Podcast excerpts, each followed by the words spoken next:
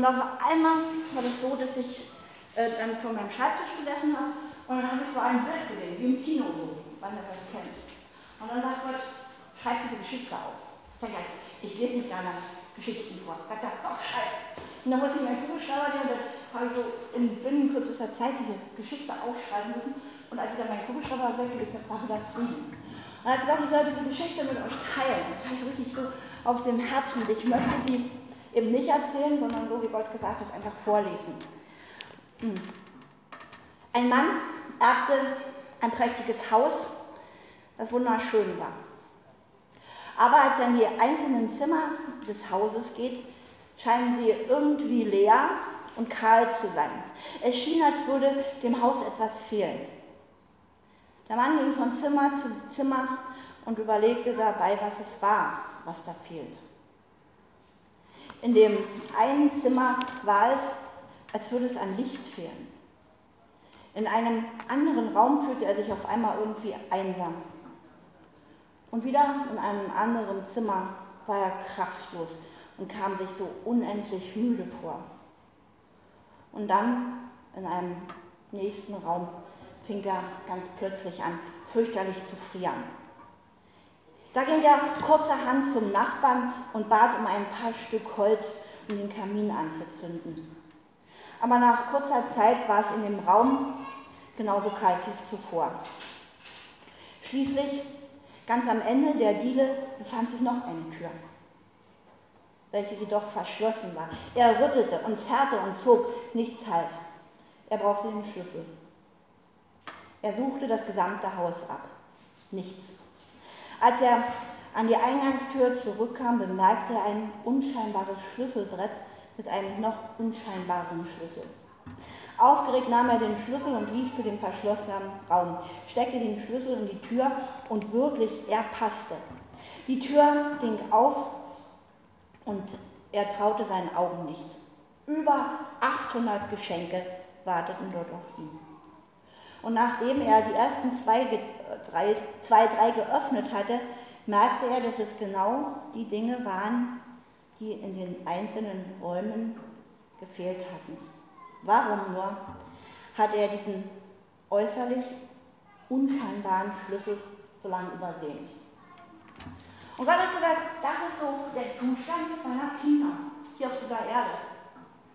Ich habe ihnen ein prachtvolles, das habe mich Wort ein, ein prachtvolles Leben geschenkt. Ein wundervolles Haus. Übelst schön. Du hast es. Und doch hast du manchmal das Gefühl, hm, es fehlt irgendetwas. Und wir haben von diesen 800 Päckchen gehört. Die Leute fragen bei Schwein, was wisst ihr? Wer weiß, was sind diese 800 Päckchen in deinem Leben? Was kann das sein? Ich weiß es nicht ganz genau, das hat man. In der Bibel befinden sich 800 Verheißungen mehr als 800. Also ich habe sie nicht nachgezählt, deshalb bin ich also ein bisschen locker. Und wir haben diese 800 Verheißungen, die hast du mit deinem Haus geerbt. Aber du bist wie dieser Mann, der davor steht, die Tür eintritt und rüttelt und zerrt und der Schweiß über das Gesicht läuft, aber du kriegst diese Tür nicht geknackt. Du kriegst sie nicht auf und sie geht nur durch einen Schlüssel aus. Als du dein Leben Gott gegeben hast, äh, hast du dieses großartige Erbe angetreten, dass dir auch diese 800 Päckchen, diese 800 Verheißungen, ich spreche mal von 800, vielleicht ist es bei mehr oder 10 oder so, aber ihr wisst, was ich meine, da hast du, es ist dein, das ist dein Recht, die gehören dir. Du hast sie mitgeerbt. Es ist dein rechtmäßiges Eigentum. Die gehören dir. Und trotzdem brauchst du den Schlüssel. Und dieser Schlüssel, den beachten wir, ich würde nicht sagen, ich hatte so ein bisschen Zwiespalt mit Gott, weil ich sage, das tun die alle. Aber er sagt, sage ich trotzdem, äh, dieser Schlüssel, ist dieses Wort hier, dieses Buch. Das ist dieser Schlüssel, um diese, an diese 800 Päckchen anzukommen. Dann sage ich, Mensch, ich, ich habe wirklich so also Probleme so, weil ich dachte, äh, wenn ihr euch so anguckt, ihr seid toll, ihr seid lieb. Und ich glaube schon, dass ihr die Bibel lest. Um an diese 800 Verheißungen heranzukommen, die auspacken zu können, da gibt es so drei, vier Voraussetzungen. Ich sage, ah, ich habe gewusst, da gibt es einen Haken. Aber es ist auch so, du kannst nicht Auto fahren, ohne vorher den Zündschlüssel reingesteckt zu haben. Und diese vier Voraussetzungen ist es, dass ich mein Herz und meinen Verstand in Übereinstimmung mit Gott bringen muss. Also, wenn ich sage, ich wünsche, Herr Jesus, du hast eine Verheißung gegeben, ich bitte um euch gegeben und ich möchte, mein Nachbar ist ganz böse zu mir, dass wir ihn richtig bestraft und einfach Bananenschale ausrutscht. Äh, dann wirst du nicht in Übereinstimmung mit Gottes ein plumpes Reich Aber tief in uns ist sowas verborgen. Wir sind ja alle zivilisierte Christen, wir würden das ja nicht sagen. Aber diese, diese Motivation ist in uns. Wir müssen unser, unser Herz und unser Verstand, unseren Verstand in Einklang mit dem Willen Gottes. Und das ist die erste Voraussetzung mit. Die zweite, äh, du musst in deinem Leben jede Form von Sünde ausschließen. Also, niemand, glaube ich, hat irgendjemanden gekidnappt oder umgebracht oder auch nicht die Bank von England überfallen. Aber es gibt Sünde. Sünde ist zum Beispiel Bitterkeit, Neid, Hass, Begierde. Ähm, wenn wir das erkennen, wir müssen das aus unserem Leben rausschmeißen wie die Pest oder wie den Coronavirus. Würde vielleicht heute besser passen. Wir dürfen damit nichts zu tun haben wollen. Und wenn wir um Vergebung gebeten haben, egal müssen wir auch, ähm, manchmal bitten wir nur um Vergebung und denken, ah, es ist geritzt. Und dann drehst du dich um und machst dieselbe Sache wieder. Sondern müssen, wir sind auf den Heiligen Geist angewiesen, dass er Erneuerung schenkt. An diesem Punkt, wo wir hängen. Ähm, muss man so Psalm 66, Vers 18 unterstreicht das. Hätte ich Unrecht vorgehabt in meinem Herzen, würde der Herr nicht erhört. Also das eine ist mein Verstand, mein Herz in Übereinstimmung mit Gott bringen. Ich muss komplett bilden. Und jeder von uns weiß, mit welchen Dingen er zu kämpfen hat. Das wollte ich niemandem sagen. Äh, ich mag es immer wieder, eigentlich wissen wir das, die muss raus. Die, die müssen wir äh, ja, rausschmeißen wie irgendwas. Ähm, das dritte, wir müssen die Voraussetzungen erfüllen. Also wenn steht, bitte, wird dir gegeben, dann musst du geben. Oder wer an mich glaubt, wie die Schrift sagt, aus dessen Inneren werden Ströme lebendigen Wassers. Ich muss Glauben haben, wo ich ihn herbekomme. Können wir immer eine neue Predigt halten oder so. Aber das ist so, oder manchmal vielleicht das, was am schlimmsten ist.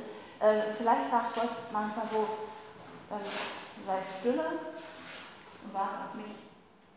Und ich finde immer das Furchtbarste. Solange ich irgendwie rumkreiseln kann und was tun kann, gibt es ja gut das Gefühl, es bewegt sich was. Aber wenn Gott dann sagt, er ist still und wartet auf den Herrn, dann wir, ich gehe ein. Also das sind so Sachen, wir müssen dieses Wort, wir müssen also für unsere Situation, unserem Leben, dieses eine Päckchen finden, was daraus von diesen 800 ist. Dabei hilft uns der Heilige Geist.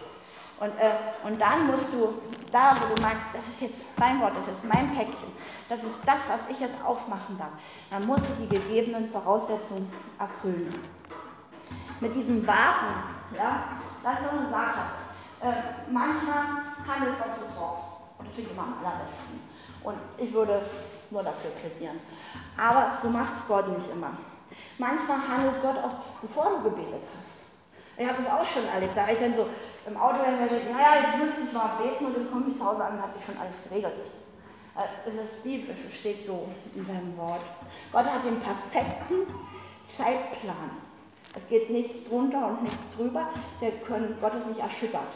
Gott ist auch nicht erschrocken sagt, oh, jetzt muss ich aber beeilen, ich bin schon fünf zu spät. Das ist bei Gott nicht.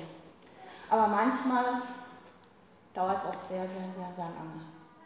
Ich muss immer wieder so an meine Großmutter denken und so, die hat wirklich ihr Leben lang für ihre Tochter geredet. Die hat nie aufgehört. Aber die hat gewusst, Gott erhört jedes Gebet. Sollen wir alle sagen? Gott erhört jedes Gebet. Gott erhört jedes Gebet. Egal welches Gebet, er erhört jedes Gebet. Nur wann und wie, dafür ist Gott. Gott, Gott ist nicht unser Kumpel. Der sagt, also ich will jetzt mal sagen, wie, wie Weltgeschichte geschrieben wird. Das funktioniert so nicht. Er ist Gott und er behält sich vor, auf deine Gebet, wie und wann äh, so zu reagieren, wie er es in seinem Plan hat. Und ich muss nicht Angst haben, wie er das vorgelesen. Ähm, er hat gute Gedanken, er hat gute Wege. Ich muss nicht denken, oh, und so. Ich muss mal Gott daran erinnern, dass ich sehr schlafempfindlich bin oder so. Das weiß er. Äh, er hat gute Gedanken und Wege für dich. Wir müssen wissen, was er verheißt, kann er auch tun. Meine Großmutter, hat wirklich für meine Tante damals gebetet. Die.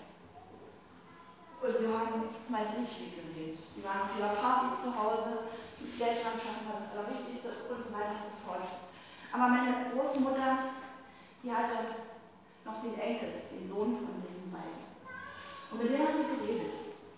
Und dann ist meine Großmutter gestorben und ihre Tochter und ihr Schwiegermann nicht arbeitet. Und dann saß der Kleine damals an den Tisch und dann hat er gesagt, also, ähm, äh, Mama, so geht es zum Essen. Da sind die rot gefunden, ja, die Züge des Kindes nicht starten, wie Mama. Und dann hat er sich so die erleben, deren Leben so angeschaut und hat gesagt, hallo, wenn der Herr Jesus hier bei euch nichts zu sagen hat, dann kommt er alle in die Hölle. Weil er ist sechs wie nach, ich weiß nicht mehr ganz genau.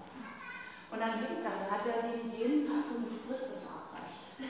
Also noch so nachträglich. Und es war so, dass dann meine Tante ist nicht mehr ausgehalten hat und dann zum Pastor gesagt, musst was tun, ich muss mein Leben nicht aushalten. Der macht mich fertig. Dann war bloß noch der, der Vater übrig. Er dann muss doch müssen wir einen Vogel haben, dass ich alleine in die Hölle gehe. Und dann ist er auch zum Pastor und haben ihr Leben Jesus gegeben. Und ähm, sie waren, meine Tante war gläubig, bis sie da Jesus nach Hause geholt hat. Und mein Onkel, der lebt noch, er ist auch noch echt ein Christ, aber aber die hat das nicht mehr erlebt. Und wenn, wenn manche Gebete jetzt nicht sofort auf einen Schlag, das ist doch nicht schlimm. Wir wissen, wir wissen, Gott hat verhört. Und nach dann gucken wir eben vom Himmel runter, wie es erfüllt, wenn es lange dauert. Es ist nicht mein Ding, ich möchte es auch über letzten, gestern am liebsten alles so haben, wie das will. Aber das ist Gott, darauf kommt es an. Wir müssen, müssen diese, wir müssen anfangen, unsere Perspektive so zu ändern, dass sie ja, sie mit dem Willen Gottes übereinstimmt. Der 1. Korinther 13, was ist das? Wie nennt man das? So liegt der Liebe. Und habt ihr schon mal von dem hohen Lied des Wortes Gottes gehört? habe ich, ich sage nicht, dass es in irgendeinem theologischen Nachschlagewerk steht, aber ich habe es halt so empfunden. Und zwar der Psalm 119. Wenn ihr euch den anguckt, und ich bin nicht so begeistert von dem, bisher wo man da 176 Verse hat.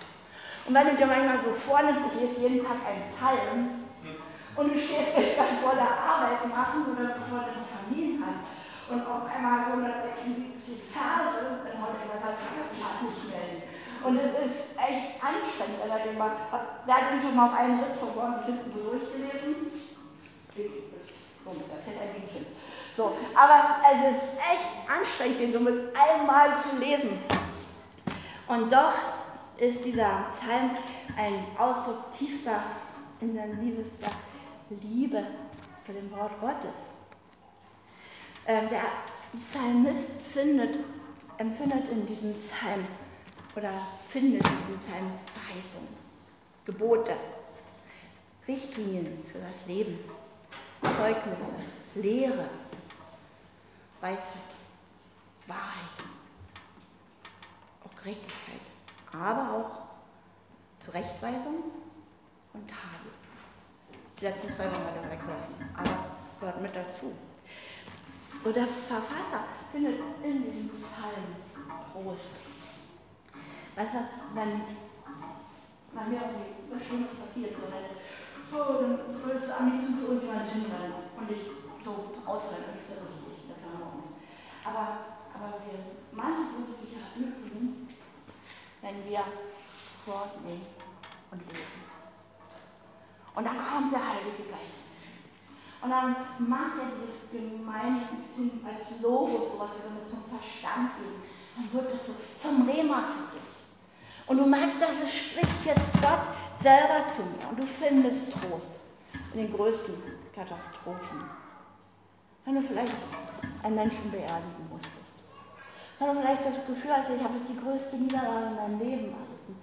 Und dann liest du und du magst, wie Gott dir da entgegenkommt.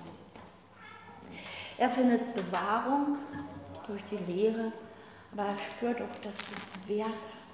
Das Wort Gottes ist, ist wertvoll. Es ist von unschätzbarer, unschätzbarer Größe. Er findet Lebensregeln, an die er sich halten sollte und es gut wäre, aber auch Freude für sein Herz und für seine Seele und Hilfe, und ich sage das nochmal, für alle Bedürfnisse. Ähm, wir wollen es ja immer gerne so ausschließen, aber dann sagt er, ja, wir reden nicht. Und, und das ist so der Punkt, wo, ich mich selber so wieder so ertappt habe. Also lesen können wir alle. Aber es geht nicht nur darum, das Wort Gottes zu lesen, sondern, weißt du, dann ist es wirklich besser von diesen 176 Versen. Du nimmst dir ein oder zwei und du nimmst sie und kaust auf denen rum. Ich meine, damit nachzudenken. Und äh, du isst den auf, du verstoffwechselst ihn. Das ist wirklich so ein Teil so von dir. Äh, das, äh, dass wir das nicht so wie, wie Bildzeichen lesen. Ich habe das manchmal schon gemacht, dass mir äh, weil ich es nicht vergessen wollte, so ein, zwei Verse, haben wir auch so ein Stück hier, den, roten, grünen, blauen, gelben Zettel, haben wir aufgeschrieben, in meine Hosentasche gesteckt. Und dann habe ich es immer und immer und immer wieder gelesen, bis ich so gemerkt habe, jetzt ist das mein Teil und jetzt kann ich damit umgehen. Und das war ein Wort, das sagen, wir werden proportional in dem Maß wachsen, wie unsere Liebe zu dem Wort Gottes zunimmt. Das wird sich sich die Waage hin. So wie wir dieses Wort lieben, so werden wir geistlich wachsen. Wenn wir dann denken, oh, es geht nicht mehr weiter und ich, ich stehe fest. Ich erlebe zwar mal einen schönen Gottesdienst und äh, habe wieder eine Stunde gehabt zum Essen, und, äh, aber, aber es ist nicht das, was Gott hat. Es geht nicht weiter. Man muss halt mal überlegen, ob du wirklich, ob dein Herz so voller Liebe so erfüllt ist zu, zu dem Wort Gottes. Ähm, das hat mal jemand so gesagt, na, du die Bibel mehr als Jesus. Ähm, kann man darüber nachdenken. Aber dann ist mir Johannes 1, Vers 1 aufgefallen. Am Anfang war das Wort und das Wort war bei Gott und das Wort war Gott. Gott ist das Wort. Das ist mein Gott. Ähm, bei uns ist das so, dass das, was wir reden, noch lange nicht das sein muss, was wir sind. Gott ist so. Er das Wort, was, äh, oder 1. Johannes 1, Vers 14. Er, der das Wort ist, wurde Mensch und er lebte unter uns. Er, der das Wort ist, wurde Mensch. Jesus. Jesus ist das Wort. Also ich kann meinen Gott nicht von der Bibel trennen. Und ich kann nicht sagen, Jesus, ich liebe dich. Ja, ich mag es, was war sehen ja mein Liebling. Aber die Bibel ist nur immer so staubwischen, dass da nicht zu viel Staub ablag. Das funktioniert nicht. Da ist irgendwas nicht in der Ordnung, in der es sein sollte. Also ich kann meine Liebe nicht trennen von, von dem Wort Gottes, wenn ich Jesus liebe. Äh, indirekt muss ich, kann ich gar nicht anders. Das ist so ein Schluss, muss ich auch das Wort lieben. Ähm, jetzt habe ich so gedacht, äh, wir wissen, dass, oder wissen wir nicht, ich weiß es nicht, wir werden es wissen, dieser Psalm, dass er so 22 Strophen hat. mit je acht Versen und dass das diese alphabetisch, die alphabetisch verordnet ist. Und immer jeder, jeder Vers mit diesem Anfangsbuchstaben der jeweiligen Strophe beginnt. Nun werden das 22 Strophen, also das vielleicht ein bisschen viel für heute. Wir fangen mal mit den ersten drei Strophen an. Ähm, und zwar, wie gesagt, das würde, Moment, also Psalm 119, die erste Strophe würde dann sozusagen von Vers 1 bis Vers 8 gehen. Und ich habe mir jetzt hier angefangen, ähm, ich male an meiner Bibel irgendwie mal rum. Es ist dann äh, immer für jeden Vers so eine Überschrift aufzuschreiben. Und für die ersten Strophen habe ich einfach drüber geschrieben, Gehorsam bringt Segen. Oder kann es auch anders formulieren, der Segen des Gehorsams. Oder wenn du Glück in deinem Leben suchst, dann setze alles daran, dem Wort Gottes gehorsam zu sein. Und wenn, wenn du magst, so, ja, mein Leben ist nicht so ganz der Burner, also nicht so ganz das, was ich mir vorgestellt habe, dann musst du mal äh, kurz in deinem Leben reflektieren, ob das denn so ist, ob du diesem Wort ganz und gar gehorsam, das hat er am Anfang gesagt, nicht? wir müssen äh, Sünde in unserem Leben meiden. Und Ungehorsam ist Sünde. Und, und jetzt haben wir schon über Sünde gesprochen. Womit ich mich im Moment sehr beschäftige, ist das mit diesem Thema Gefühlen und Emotionen. Weil es ist immer so eine, so eine Sache, dass jemand sagt, ich kann ja nichts für meine Gefühle. Er bricht ja aus und ich bin den ausgeliefert. Äh, und dann gibt es die Psychologie, die, die ja auch sagt, ja, wir müssen zwar erforschen, du schaffst es irgendwie selber, man die Wurzeln gewesen hat, ein bisschen was so mit Humanismus zu tun. Ich bin halt auch mal so wach geworden, dass Psyche ja die griechische Göttin ist, die griechische Göttin der Seele. Und dass wir in der Psychologie äh, Ansätze finden können. Aber ihr habt es selber halt mal erlebt, ihr wisst, dass ich magersüchtig war. Und dann ähm, kam der Punkt, wie wir jetzt rausgekriegt haben, warum und es dazu kam und so. Und dann hat der. Steinbach damals zu mir gesagt, du, Conny, bitte mal sagen, ich bin Arzt können uns alles ausreden, warum und wieso und weshalb. Aber wir können die Seele nicht. Ich bin angeguckt und am Weißen heißt, wenn du bist. Wir knien uns jetzt hin und reden. Und dann haben wir uns in dem schäbigen Büro damals vor diesem Bürostuhl hingekniet und äh, war nicht großartig irgendwie, kein Engel bekommen oder irgendwas. Haben einfach nur hingekniet und haben gesagt, und er hat gesagt, wir wissen jetzt, warum die Magengeschichte sind einfach die Ursachen. Es passiert, wir können es eh nicht mehr, es passiert, es passiert, kannst du nicht mehr wegnehmen. Und wir bitten dich und so, die heilt. Und es passiert. Hat auch gedauert, war nicht so jetzt sofort, was passiert. Also das ist so diese Einschränkung. Meine Cousine, die hat bei diesem betreuten Wohnen äh, gearbeitet für psychisch stabile und kranke Menschen, die das auch bestätigt. Die Psychologie und die Ärzte die können dich dämpfen oder äh, Fröhlichkeitstabletten menschlich machen, das funktioniert alles, aber die können nicht wirklich heilen. Darum ist ja ganz klar, weil, weil Gott ist es, der uns heilt. Und ähm, was wir sagen, wir sind auch für unsere Gefühle selber zuständig. Es ist nicht so, dass wir ein Opfer der Gefühle sind.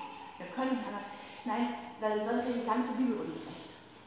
Ähm, wenn ich mal so lesen will, 5. Mose 28, 45 bis 48. Dafür, dass du dem Herrn, dein Gott, nicht gedient hast mit fröhlichem und bereitwilligem Herzen. Ähm, musst du den Feinden und so weiter dienen. Wer sind eigentlich die Feinde? Also jetzt ziehen wir nicht mehr gegen die Amalekiter und Kampf. Aber deine Feinde sind dann diese, diese anderen Gefühle, die sich breit machen, die Seelkrieg, Hass, Zorn, Zorn so. Und dann hat er so, oh, Warum? Weil du vorher ungehorsam warst. Wenn du keine Autorität über deine Gefühle hättest, würde Gott dir nicht den Befehl geben, mit fröhlichem Herzen ihm zu dienen. Und wenn du kannst über deine Gefühle entscheiden. Und je eher du das erkennst, dass du Herr über deine Emotionen bist, umso eher kann sich in deinem Leben irgendetwas ändern. Du hast einen freien Willen. Und dann kann sagen, ja, mit den Gefühlen, das kann nicht sein. Ja, was ist Gott? Und wie besteht Gott ist Liebe. Was ist Liebe? Gefühl. Eine Emotion. Und deshalb, äh, Gott, Gott ist Gefühl, Gott kennt Gefühle. Und du bist in der Lage, über, über deine Emotionen zu bestimmen. Wenn du in eine Depression abrutscht, dann ist das nicht so, es gibt so, gibt so ganz, ganz selten Punkte, wo ich sage, okay, wenn wirklich dieses Serotonin oder so Bodenstoff fehlt oder so, weiß ich nicht. Äh, aber so, das, was so immer wieder so passiert, so, ich wach auf und können schon alle irgendwie verhauen. So, äh, toll, aber dafür kann das wahrnehmen. Und dann sagt Jesus, du musst mir das freuen. Und ich entscheide mich, weil du sagtest, ich soll mich in mir freuen. Ich entscheide mich dafür. Und ich preise dich und ich bete dich an, das zu Tag. Oder ich habe heute, ist Gottesdienst und ich sehe, oh, das ist wieder eine Frage, wie ich war. Oder so. Nee, ich sage, Jesus, ich begegne dir. Ich begegne dir heute Morgen mit dem Gottesdienst. Ich habe ein Leben mit dir. Und deshalb bin ich da. Dass dieses äh, mit fröhlichen Herzen und bereitwillig Gott zu dienen zur Zeit und zur Unzeit, auch wenn ich müde bin wie ein Hund. Ich schlafe, ich sage, kann mein Leben mit Gott. Und das ist das, wir, wir müssen lernen, über unsere Gefühle die Autorität zu ergreifen und über unseren Gefühlen zu herrschen. Ich weiß, dass du das, dass du das nicht jetzt von heute auf morgen auf die Reihe kriegst. Aber du bist nicht jedes Mal verpflichtet, bei jedem Wutausbruch einen Stapel Teller aus dem Schrank zu nehmen und die auf die Erde zu dreschen. Ähm, ich war so ein bisschen mal so provokant. Entschließt euch, 5. Mose 30, Vers 19, dem Herrn, euren Gott, und das wieder. Gott würde das nicht von mir fordern, das ist ein Befehl. Entschließt euch, ihn zu lieben, ihn zu gehorchen und ihm zu vertrauen. Ich kann, ich kann jedem vertrauen, doch. Ich kann, kann entweder sagen, ah, das ist so ein der schon ein paar so enttäuscht, also das, also dem vertraue ich nicht. Also ich kann sagen, okay, ich habe viel erlebt, aber jeder Tag eine neue Chance, ein neuer Morgen, mir entschließe mich immer wieder zu vertrauen. Diesem Gott. Das sind Sachen, Gott fordert nichts von uns, was wir nicht können. Das, was ich jetzt gesagt habe, das betrifft die ersten drei Verse. Glücklich sind die, die im Weg untadelig sind, die im Gesetz des Herrn wandeln. Glücklich sind, die seine Zeugnisse bewahren und die ihn von ganzem Herzen suchen, die auch kein Unrecht tun, die auf, die auf seinem Wege wandeln. Dann geht es Vers 4 bis 6 weiter. Weil der Psalmist sagt, also da entscheidet sich Segen und Fluch, auch wie ich mit meinen Emotionen, das ist Gehorsam oder Ungehorsam, wie ich damit umgehe, das entscheidet, ob ich in meinem Leben glücklich bin oder nicht, ob ich gesegnet bin oder verflucht bin. Und weil der Psalmist das weiß, dass das so wichtig ist, es ist existenziell, sind die nächsten zwei äh, von vier bis sechs einfach so eine, eine Bitte um Beständigkeit, um Treue und um Disziplin. Und da brauchen wir den Heiligen Geist. Wo wir ihn bitten und sagen, Heiliger Geist, komm, Jesus, komm, du musst mich verändern. Ich brauche diese Beständigkeit, diese Geradlinigkeit, ich brauche die Treue. Und Gott hilft. Ich war gestern auf Gottesdienst und da ist so ein Mann, der irgendwie mal so kurz gebetet und haben eine Treue in sein Leben hineingesprochen. Sagte, ist mir das. Ich. Ich wollte weg. Und ich sagst du, Treue. Das war nicht ich. So. Aber Gott wird dir helfen, in Treue zu weilen und in Treue deinen Weg zu gehen, wenn du den Heiligen Geist reinlässt und ihn bittest die Verse, du hast deine Vorschriften, deine Vorschriften geboten, dass man sie eifrig beobachtet. Und dann dieses, dieses Gebet in Vers Fünf, oh, dass doch meine Wege beständig wären, deine Ordnung zu halten. Ähm, ihr habt bald euer Camp. Und bei uns früher war das immer so, wenn du dann von so einer Freizeit gekommen bist, dann so, oh, aufgeputzt, oder dann, oh, viel Gott, dann hat drei Tage vorbei oder drei Wochen. Und das ist ja in, den Leiden Dass wir eine Beständigkeit in der Liebe, in der Treue, in der Hingabe zu Gott. Er weiß, er kann das nicht und deshalb holt er sich Gott mit ins Boot. Dann werde ich nicht beschämt werden, wenn ich beachte alle deine Gebote. Was bedeutet das, wenn ich eifrig bin, wenn dieses Feuer für dieses Wort in mir nicht erlischt, ähm, was dann brauchen wir nicht schön irgendwann. Er sagt, was habe ich jetzt getan? Da muss ich wieder vor allem, Gott gibt mir unbefrieden als leicht. Wenn ich gleich da bleibe, erspare ich mir Scham, Schande. Ich muss mich nicht zu schämen, weil es bleibt mir erspart. Und im Vers 7 und Vers 8 ist es nochmal. Ähm, ich will dich preisen mit aufrichtigem Herzen, wenn ich gelernt habe, die Bestimmung deiner Gerechtigkeit, deine Ordnung will ich halten. Verlass mich nicht, ganz und gar. Das ist nochmal dieses Heiliger Geist, ich brauche dich. Ich schaffe das nicht. Wir sind Menschen. Irgendwie, gestern äh, mal mit Susi unterhalten, manchmal passieren so Sachen, die willst du nicht. Und passieren die trotzdem, ja, wir sind Menschen. Und das müssen wir den Heiligen Geist mit ins Boot nicht. Hilf mir. Aber da ist noch was. Und, und das ist ein Versprechen. Will, will dir dann auch danken. Wir holen uns manchmal so immer wieder Sachen von Gott ab, hier und da und dort, aber wir vergessen oft dankbar zu sein. Und das verspricht er, wenn ich das sage, dann will ich dir auch wirklich danken, weil Dankbarkeit ist so mit eine Basis.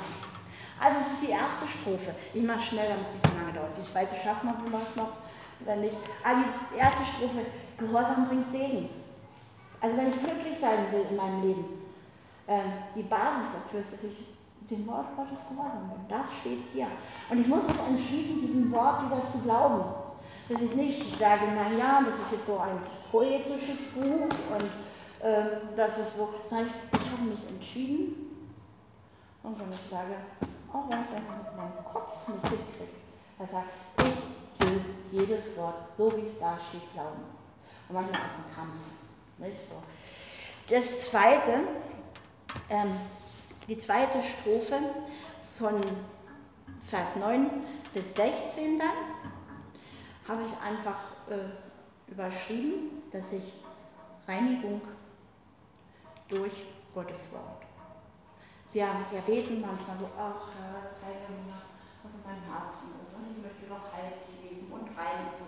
Aber wenn wir dieses Wort essen, wenn wir darüber nachdenken, wenn wir es in uns bewegen, dann geschieht automatisch eine Reinigung. Ich will das mal so kurz ähm, diesen Teil erstmal vorlesen. Wodurch hält ein Jüngling seinen Pfad ein, indem er sich bewahrt nach deinem Wort? Mit meinem ganzen Herzen habe ich dich gesucht. Lass mich nicht abirren von deinen Geboten. In meinem Herzen habe ich deine Worte verwahrt, damit ich nicht gegen dich sündige. Gepriesen seist du, Herr, lehre mich deine Ordnung. Mit meinen Lippen habe ich erzählt alle Bestimmungen deines Mundes. Auf dem Weg deiner Zeugnisse habe ich Freude, mehr als allem, allem Reichtum. Deine Vorschriften will ich bedenken und beachten deine Pfade an deinen Satzungen habe ich meine Lust, dein Wort vergesse ich nicht. Das ist mal so ein Schnellverfahren. Das erste ist dieses Bleiben. Es ist manchmal so, ähm, wir haben manchmal von Gott was empfangen. Wir haben so ein Päckchen aufgemacht. Das war existenziell für unser Leben, für unser Leben. Und dann hat sich das so, wir haben das irgendwie wieder vergessen. Ähm, es lohnt sich, dass wir in dem, was wir einmal erfasst haben, bleiben. Also wenn du einmal so diesen Entschluss gefasst hast, in meinem Leben wird es keine Lüge mehr geben. Und dann, ich will wahr sein. Und du kommst in so eine ganz plötzliche Situation. Und dann, ja, einmal muss mir mal verzeihen. Nee, du musst ruhig werden. Versprochen, ich will wahr sein. Also dass wir in dem, was wir angefangen haben, bleiben, dann wird es erst Frucht bringen. Und wenn, wenn du darin bleibst, dann musst du auch nicht einfach drauf lossündigen. Weil wenn das Wort in deinem Herzen ist, dann, das hat mich oft so bewahrt. Ich, am liebsten würde ich jetzt, aber. Und dann mal bing. Aber du sagst ja, ich soll es nicht. Und wenn ich das Wort wirklich liebe und wenn ich Jesus liebe, dann gehe ich mein Ego vielleicht dabei vor die Hunde. Aber es verhindert, dass ich der Sünde in meinem Leben nachgebe. Das war in meiner Jugend so. Das war, als ich in den schlimmsten Zeiten meines Lebens war, als erwachsene Frau. Und ich spüre, dass es auch jetzt manchmal so ist. Dass ich am liebsten würde. Aber weil ich meinen Herrn liebe und weil ich das Wort liebe, kann ich es nicht. Warum nicht? Ich würde meinen Jesus verletzen. Das ist das, was ich nicht will. Ich will meinem Jesus nicht wehtun. Wirklich nicht. Ich liebe ihn. Das Zweite, das ist so mit ganzem Herzen. Ähm, wir kennen alle die Gemeinde hier, nicht so dieses Laub. Laub will ich ausspucken. Wir können so ein bisschen immer mal die Bibel lesen, so unseren, unseren Dienst. Die hat gesagt, ich soll Bibel lesen, also morgen früh, ja, bittet und euch was gegeben, tschüss und dann zur Arbeit. So. Das ist gar nicht. Dieses Brennen. Du musst immer wieder Feuer in den Kamin nachwerfen. Über das Bewahren und Bleiben, das ähnelt sich so ein bisschen. Wie kann ich Dinge bewahren? Ganz einfach, indem ich, äh, viele machen das, äh, indem ich ein Tagebuch in Anführungsstrichen schreibe. Aber da hat mir Gott irgendwas klar gemacht, da sage ich, habe ich so ein, so ein Buch, vielleicht mit Goldschnitt oder so, und dann schreibe ich das ein, was Gott gesagt hat. Und dann blättere ich da mal rum. Habe ich jetzt vor kurzem mal wieder gemacht. Habe so ein Buch, wo ich aha, das hast du eigentlich schon mal gewusst so. Aber dadurch, dass man da mal wieder reinguckt und liest, behält man sich das. Merkzettel. Und äh, das Letzte, wir haben den Heiligen Geist. Der Heilige Geist will uns an alles erinnern. Er kann uns aber nur an Dinge erinnern, die schon in uns abgespeichert sind. Das ist halt mal so dieses Problem. Wenn ich in der Bibel nicht lese, dann ist auch ganz schwierig, dass der Heilige Geist mich erinnert oder mir irgendwelche dieser Päckchen so vor die Füße legt und sagt, das muss ich jetzt aufmachen. Das zwölfte ist diese, diese anbetende Haltung.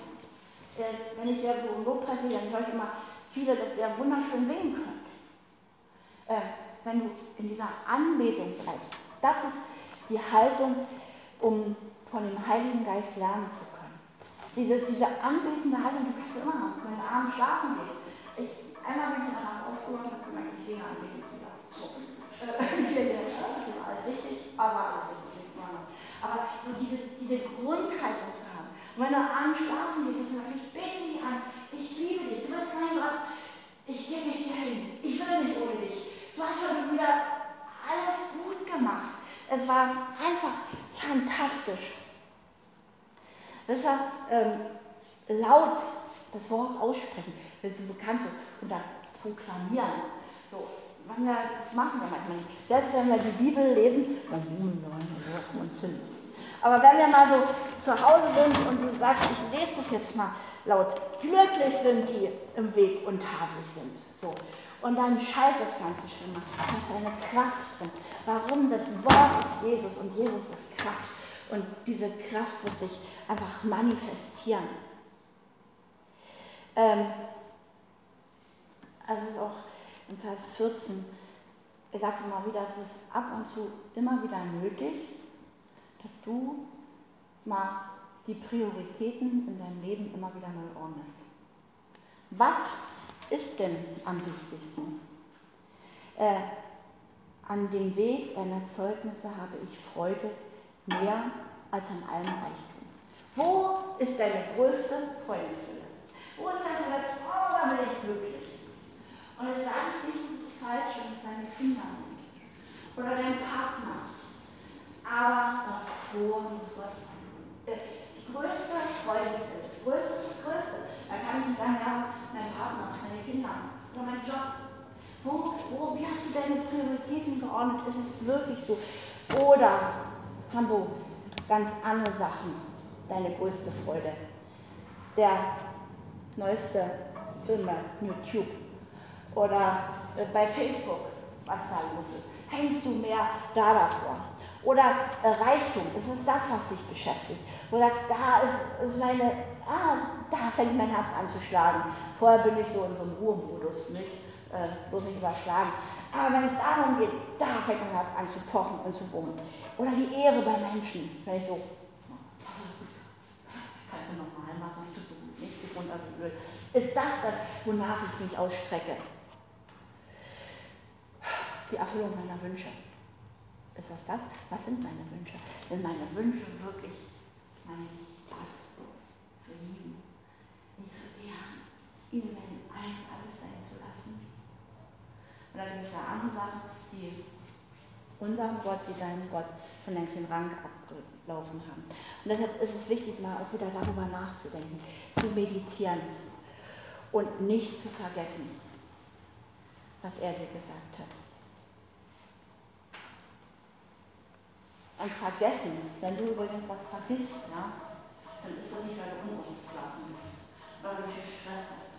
Die Botschaft ist, wenn du Dinge in deinem Leben vergisst, dann ist es eigentlich, man sagt ja auch manchmal, dann bedeutet es und einfach, es interessiert dich nicht. Dinge, die du vergisst, ähm, in tief in deinem Herzen, die Botschaft, das interessiert mich nicht wirklich. Ein äh, ganz einfaches Beispiel wenn ich sagen würde, auf unserem liegt ein Scheck von einer Million. Du wirst das nicht vergessen. Und wenn du müde wärst, den Hund, wirst du ein Fahrrad schnappen und irgendwann kommt der an und holt das. Wenn, wenn du Dinge vergisst, jemanden anzurufen, den du eigentlich anrufen wolltest, wenn du Dinge vergisst, dann ist eigentlich dahinter die Botschaft, naja, so groß ist meine Liebe doch nicht oder, das, oder Dinge aus dem Alltag. Ja? Man vergisst, äh, wolltest dich gesund ernähren, wolltest du mal so ein Vergessen aus dem Alltag holen oder so. Vergisst das. Ja, warum? Also nicht so ganz durchgebrochen ist, weil hier so ein richtiges Steak Kartoffel war. Ja. Also das ist hinten runtergefallen, direkt nicht. Aber also die sagt, du sollst mal so überprüfen können, das wollen wir nicht nicht hören. Weil er sagt, ja, so viel, was haben wir geschafft, wir haben vergessen. Und das sind einfach alles so Dinge, mit denen denn der Teufel uns belügt. Im Grunde, das, was ich vergesse, bedeutet schlicht und einfach, es interessiert mich nicht. Kommen wir noch eine Strophe, die letzte. Habt ihr noch ein kleines bisschen, also mich das, für mich das mit die schönste, die dritte Strophe, vom Vers 17 bis 24. Und zwar,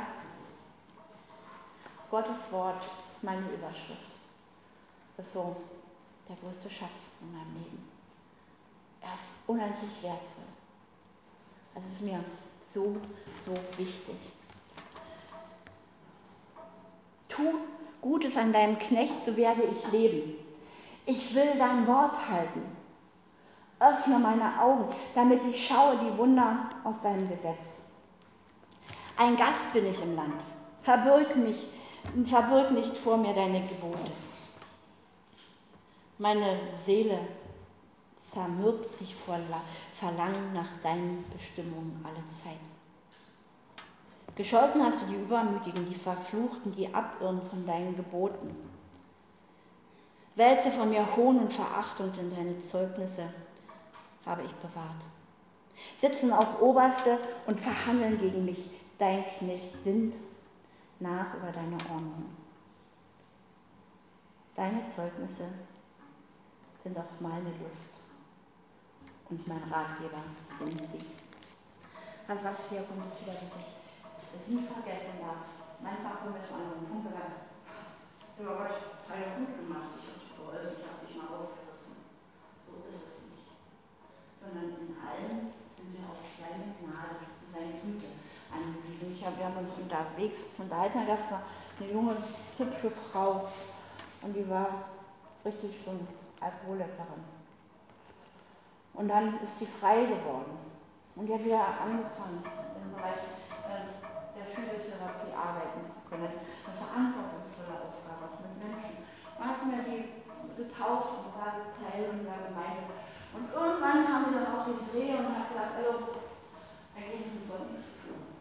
Ich war die, die den Willen hatte. Und ich habe es geschafft. Und ich bin offen. Da versuchten wir so gesagt, stimmt schon hat. Aber wer war das der getan hat, der diese Güte und diese Gnade hat teilhaben lassen?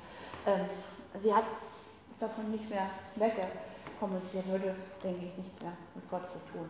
Haben wir quasi nochmal besuchen. Dann bittet dieser Psalmist um geöffnete Augen, dass wir die Wunder, die passieren, äh, wirklich wahrnehmen. Das ist ja manchmal erkennen ja gar nicht, was Gott in unserem Leben tut. Vor dem Samstag war Gottesdienst normalerweise immer. Und so wie wir mit dem Auto und so 15 Kilometer oder 10 Kilometer von Hause links da mir und sagt, füllen Sie bitte die Luft nach. Ich mache das mal in der Pampa, das ist schlecht. Also haben wir angefangen zu beten und so wie es alle bei den Kilometer ausgeschieden hat, geguckt, und so eine Luft drin ist und so. Und dann sind wir gerade so nach Hause gekommen und haben äh, die Hütte ausgeladen, Gitarre und alles. Und auf einmal, wusch, äh, war wirklich die Luft raus. Weil natürlich nur einen Hals gehabt. So. Äh, äh, ja, dem Großvater, sein Auto hierher gekommen und alles. Und dann ähm, hat mein Schwiegersohn aber noch gesungen und gesagt, ja. Äh, und dann haben wir meine zwei Spezialisten gesagt, als sie früh gekommen sind, da läuft irgendwie Benzin oder Öl aus. Ja, und so, wenn man unseren Nachbarn gefragt, der da einen Reifen dann da aufgezogen hat, ja, vielleicht von diesen Kfz-Leute da, das richtig so eingeölt, das ist so alles rutscht und schmiert und so weiter. Und dann hat mein Schülerin aber darauf gedrungen und gesagt, äh, ich will, dass du das in die Mosa-Stadt schaffst. Und dann ist mein Vater mitgekommen, Dienstag früh, glaube ich. Und dann, ich war wie so, ich habe überall meine Schleifspuren hinterlassen, also ich wäre nicht verloren gegangen. Ich mich immer an dieser Spur gelogen, mein Auto gefolgt, es wiedergefunden. Und dann kamen wir dort bei Renault an und dann vorne wurde darum, ich bin und dann kam der Kfz-Meister und dachte, nicht alle Meter mehr fahren. Weil es echt einen See, ein Tropfen hätte auf diesen heißen Auspuff bei diesen Temperaturen gereicht, das Auto zu entzünden. Und als er das gesagt hat, dass er klar war, dass dieser Klang, wo ich nicht, oh, brauchst du jetzt nicht, äh, eigentlich ein Segen war, weil wir dann vielleicht so in meiner Geschwindigkeit weiter nach Hause gebracht haben. Und ich weiß nicht, ob wir da angekommen wären. Aber das, das öffnet so, diese Erkenntnis zu haben. Ich öffne die Augen für die Wunder, die in meinem Leben passieren. Öffne mir, lass mich erkennen, was du wirklich Gutes tust. Wir haben einmal mit diesen Katastrophen in unserem Leben zu tun. Und wir erleben mit diesem Natürlichen. Es ist nicht so schön. Es ist einfach, oh, ich kann damit nicht umgehen. Ich, ich brauche das nicht. Ich will das nicht. Warum hast du das getan? Dann finden wir in dem Natürlichen. Aber das ist ein Kind Gottes. Die DNA Gottes fließt in dir. Und dann müssen wir lernen, aus dieser natürlichen Ebene auszusteigen und in dieser übernatürlichen leben. Nämlich, wir wollen ja immer danken, nicht? Ich weiß nicht, ob wir anfangen für den Platten, den Abweisen. Aber eigentlich wäre es richtig gewesen. Halleluja, keine Ahnung, aber Dankeschön, dass mein Auto auf Latschen steht. Äh, das ist so dieses Heraustreten aus dieser natürlichen Welt, wie der Gehasi, der Knecht von dem Elia, der gesagt hat, ah, dieses ganze Volk, die Armee kommt und sagt, Elia, ich bete für dich, dass du siehst ihn, für uns sind Linie, als sie die gehen und dann die Augen öffnen und dann sieht er diese Scharen von Engeln, die eigentlich für ihn streiten, dass wir diesen Blick wieder haben. Ähm, das, das nächste Vers 19, wisst ihr nur, nur was? Du hast ja, wir machen dann so, dass alles am Jetzt und am Hier hängt.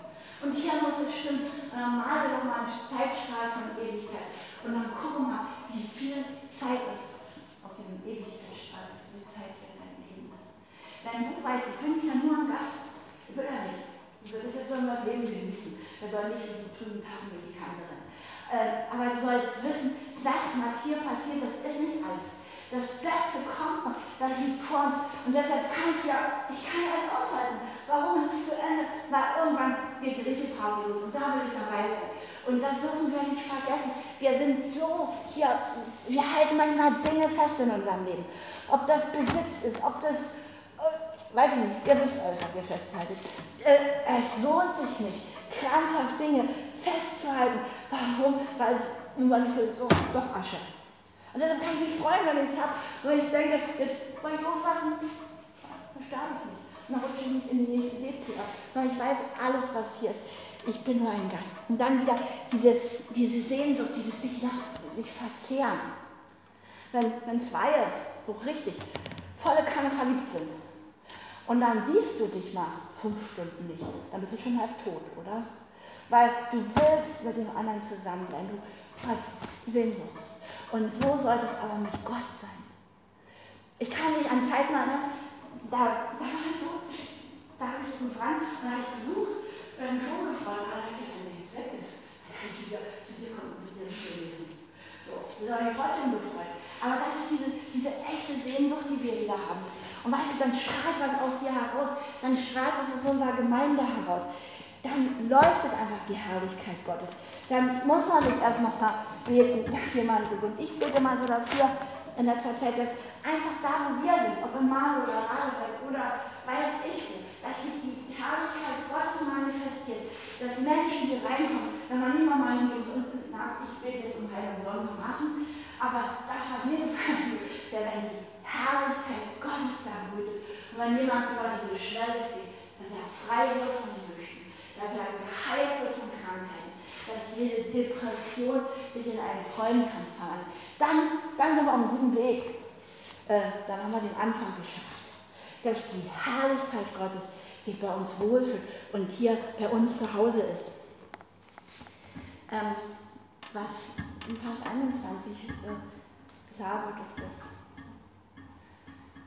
wenn wir die Straße Gottes verlassen, den Weg Gottes, der manchmal doch ganz schön schmal ist, dann treten wir in das Territorium des Feindes über. Diese, diese Straße Gottes ist hier manchmal nicht breit. Und dann willst du einmal hier, dann scherzt du raus und dann gehst du deine Wege und dann befindest du dich auf dem Terrain des Teufels. Man muss sich echt nicht wundern. Wenn du eingeschossen wirst, wenn es schwierig wird, dann vielleicht Verletzungen auch kommen und wenn du dann zurück wirst, dann magst du mit der Heilung, brauche ich noch ein bisschen. Das ist uns nicht so bewusst. Ja, der Feind der, der ist nicht fair. Du brauchst noch so ein kleines bisschen deine Tür aufmachen. Und er tritt nach und steht starr der Seite und er überrennt dich und zerlegt alles, was du hattest in Schutt und Asche. Es wird auch sein, dass du, wenn du auch auf dem Weg Gottes bist, dass du Anfeindungen. Dein Arbeitskollege, du hast ja vielleicht nicht mehr alle Tassen im Schrank so getroffen rennst du irgendwann drüber hin, hast nichts Besseres zu tun. Oder sonst irgendwas. Das wird passieren. Warum? Es ging Jesus so. Warum wollte es anders gehen? Ein, ein, Schüler ist nicht größer als sein Meister. Es wird einfach kommen, dass solche Dinge in deinem Leben passieren. Aber gerade dann musst du das, was wir heute hier gesagt haben, musst du es bewahren. Dann muss dieses Feuer für das Wort Gottes noch da sein. Und wenn du dieses Feuer nicht hast, dann trampeln sie dich nieder. Diese Feinde die einfach da sind. Wir haben Jesus angespuckt, wir haben ihn geschlagen, sollte es uns besser gehen. Und was ist, denke hier bei uns in unserem Breitengraben, wir haben doch nicht für Mauern, oder? Wenn man so hört, äh, in Syrien oder weiß ich wo, wo Christen jahrelang gefoltert in Einzelhaft sitzen, die wirklich verfolgt werden. Das, wo es ins Leben geht, für uns geht es maximal ins Ego, oder? Und da sterben wir schon. Aber wo es wirklich ans Leben geht, Anfechtungen kommen, dann sollte man gerade stehen und sagen, boah, es ist eine Ehre, ich kann für meinen Herrn leiden. Und wir werden noch verurteilt. Dass sie sagen, du hast und das und das wird auch passieren. Und von Jesus Dinge gesagt, die nicht bestimmt haben. Wir werden auch über uns reden. Und da können wir kaputt gehen. Und dann sind so schön, und ja, dann sind wir nämlich traurig. Und das stimmt alles gar nicht. Ich muss jetzt für mein Recht haben. Und, dann wir irgendwo. Oder sagst okay, vielleicht ist es. Und du musst meine Gerechtigkeit. Ich kann nicht, warum ich so tun kann. Und dann schaue ich Jesus an. Und dann sagt, das, das Wort ist Gott. Und dann stimmt die Blickrichtung und wird mich nicht zerstören. Und das letzte, Vers 24, dass meine Freude und Lust, ich will jetzt da nicht eingehen, was mit Lust ist, aber ja, fast so Begeisterung, die man nicht in Worte fassen kann. Ich will sagen, die Bibel bleiben. Mein Ratgeber, sagt der Psalmist. Wenn du glücklich werden willst in deinem Leben, dann solltest du das Wort genauso lieben wie Gott, weil er das Wort ist, weil Jesus das Wort ist. Du kannst es nicht voneinander trennen. Vielleicht fehlt noch ein bisschen Glück. Das ist ja dieser Mann, ähm, du kannst es auch nicht ersetzen. Vielleicht in der Geschichte, als er gefroren hat, dann ganzen Nachbarn, hat sich so ein paar schnelle Holz geholt, dann sind die runtergerannt und haben wieder genau gefroren in seinem Zimmer. Du kannst nicht davon leben. Das ist ja so im Internet gut und so. Da ziehst du dir von denen eine Predigt rein und von denen eine Lehre. Und du hast das Gefühl, es erwärmt dein Herz so ein bisschen. Und nach zwei, drei Tagen ist es wieder so, so wieder weg. Aber wenn du selber in diesem Wort liest und du direkt von Gott eine Botschaft erfährst, wenn du magst, wenn das Lobes zum Thema wird, wenn das Wort ganz genau in dein Leben hineinspricht, das ist was, was mich weggeht. Ich war jetzt bei einer Geistesfrau, ja, da kam dieses Wort, musste werden Berge weichen und Hügel hinfallen. Aber meine Gnade wird nicht von mir gehen, alles an mich. Die Berge fallen, die Hügel sich aufstürzen wollen. Aber ich habe gerade die Gnade Gottes ist nie weggekommen aus meinem Leben. Das ist ein Wort Lobes zum also für dich persönlich. Und da kann mir jemand sagen, das ist so peinlich, das war Dankeschön, das hat er gesagt und so gesagt. Ich weiß, in meine Situation. Und dieses Päckchen gehört mir. Ich lasse mir mehr los. Kann sich sonst jemand was mir erzählen. Es gehört mir und es ist meins. Wollen wir mal zusammenfassen. Du hast ein wundervolles Haus geerbt von Gott. Und in diesem einen Zimmer, da sind 800, mindestens 800 Päckchen für dich. Und um da reinzukommen, musst du die Tür öffnen können. Und der Schlüssel, den du zum Öffnen dieser Tür brauchst, was ist das? Und dann gibt es so vier Sachen, die wichtig sind, dass du, wir haben gesagt, das erste, dass du deinen Verstand und dein Herz in Übereinstimmung bringst mit deinem Gott. Dass du die Sünder hast wie den Coronavirus. Dass du einfach die Voraussetzung die da sind, erfüllen muss. Dann steht bete, dann will ich dir geben, bitte, und musst du beten. Wenn Gott sagt, sei still und warte, dann lässt du eben den Kochlöffel fallen und setzt dich hin und wartest, was Gott tust. Oder Glaube, dann musst du diesen Glauben haben. Und das letzte, dann warte auch darauf, dass Gott etwas tut. Und wisse, das musst du wissen, jedes Gebet, lieber unser Satz, jedes Gebet erhört Gott. Nicht nur manche, sondern jedes. Aber das Wie, dafür ist Gott Gott. Und wann, auch dafür ist er Gott. Und dann haben wir in 119. Psalm die ersten drei Verse, haben wir Strophen, Entschuldigung, die ersten drei Strophen für die acht Verse haben wir uns angeguckt. Und da haben wir so Überschriften. Wenn du glücklich sein willst, und wirklich glücklich sein wird in deinem Leben, dann sei gehorsam. Und wenn du darum bittest, was heißt, will so rein vor dir stehen. Das Wort Gottes, das reinigt dich. Ja, Jesus sagt doch an einer Stelle, ihr seid schon rein um das Wort, das ich zu euch gesprochen habe. Und dann das Letzte. Kannst viele Schätze haben. Aber diese Schätze in deinem Leben, man sagt, wir sind ja Gäste. Die werden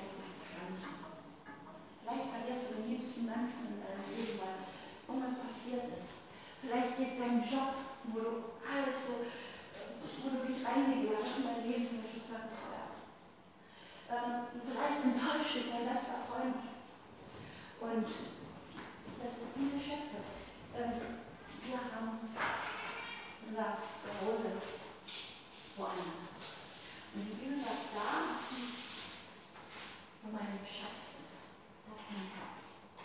Gott möchte, dass du der glücklichste Mensch, der erfolgreichste und der gesegneteste auf dieser Welt ist. Und er hat dich lieb, so wie dich niemand lieben kann. Und er hat dir ein Haus gegeben, wo ein Schatz drin ist, mehr als 800 Päckchen. Und doch kannst du leben wie ein Bettler, wie ein Obdachloser, am Rand des Existenzminimums. Und weißt du, wenn es am meisten schmerzt? Dem Vater im Himmel. Wenn ich meine Kinder sehe und sehe, dass sie leiden wie ein Hund, da habe ich mal so das Gefühl, ich gehe kaputt. Und ich habe das Gefühl, dass Gott manchmal kaputt geht, wenn er seine Kinder hier auf dieser Erde sieht. Weil er, Menschenkinder, die leiden, die werden nicht glücklich. Die kommen von einer Depri zur nächsten und kommen nicht raus. Und ich habe ihnen noch alles gegeben. Ich kann nicht mehr tun. Ich habe immer so gedacht, dass wir manchmal Tränen weinen. War mal im Thronplatz. Und er hat den Vater gesehen. Und er hat so eine ganz dicke Träne so von dem Gott Und ich habe mein Auge gesehen, so eine dicke Träne. Ich weine.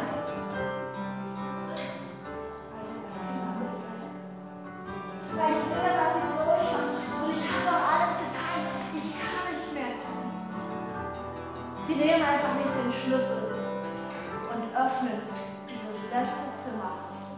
Das reicht. Ich weiß nicht, wenn das heute alles nicht viel gebracht hat.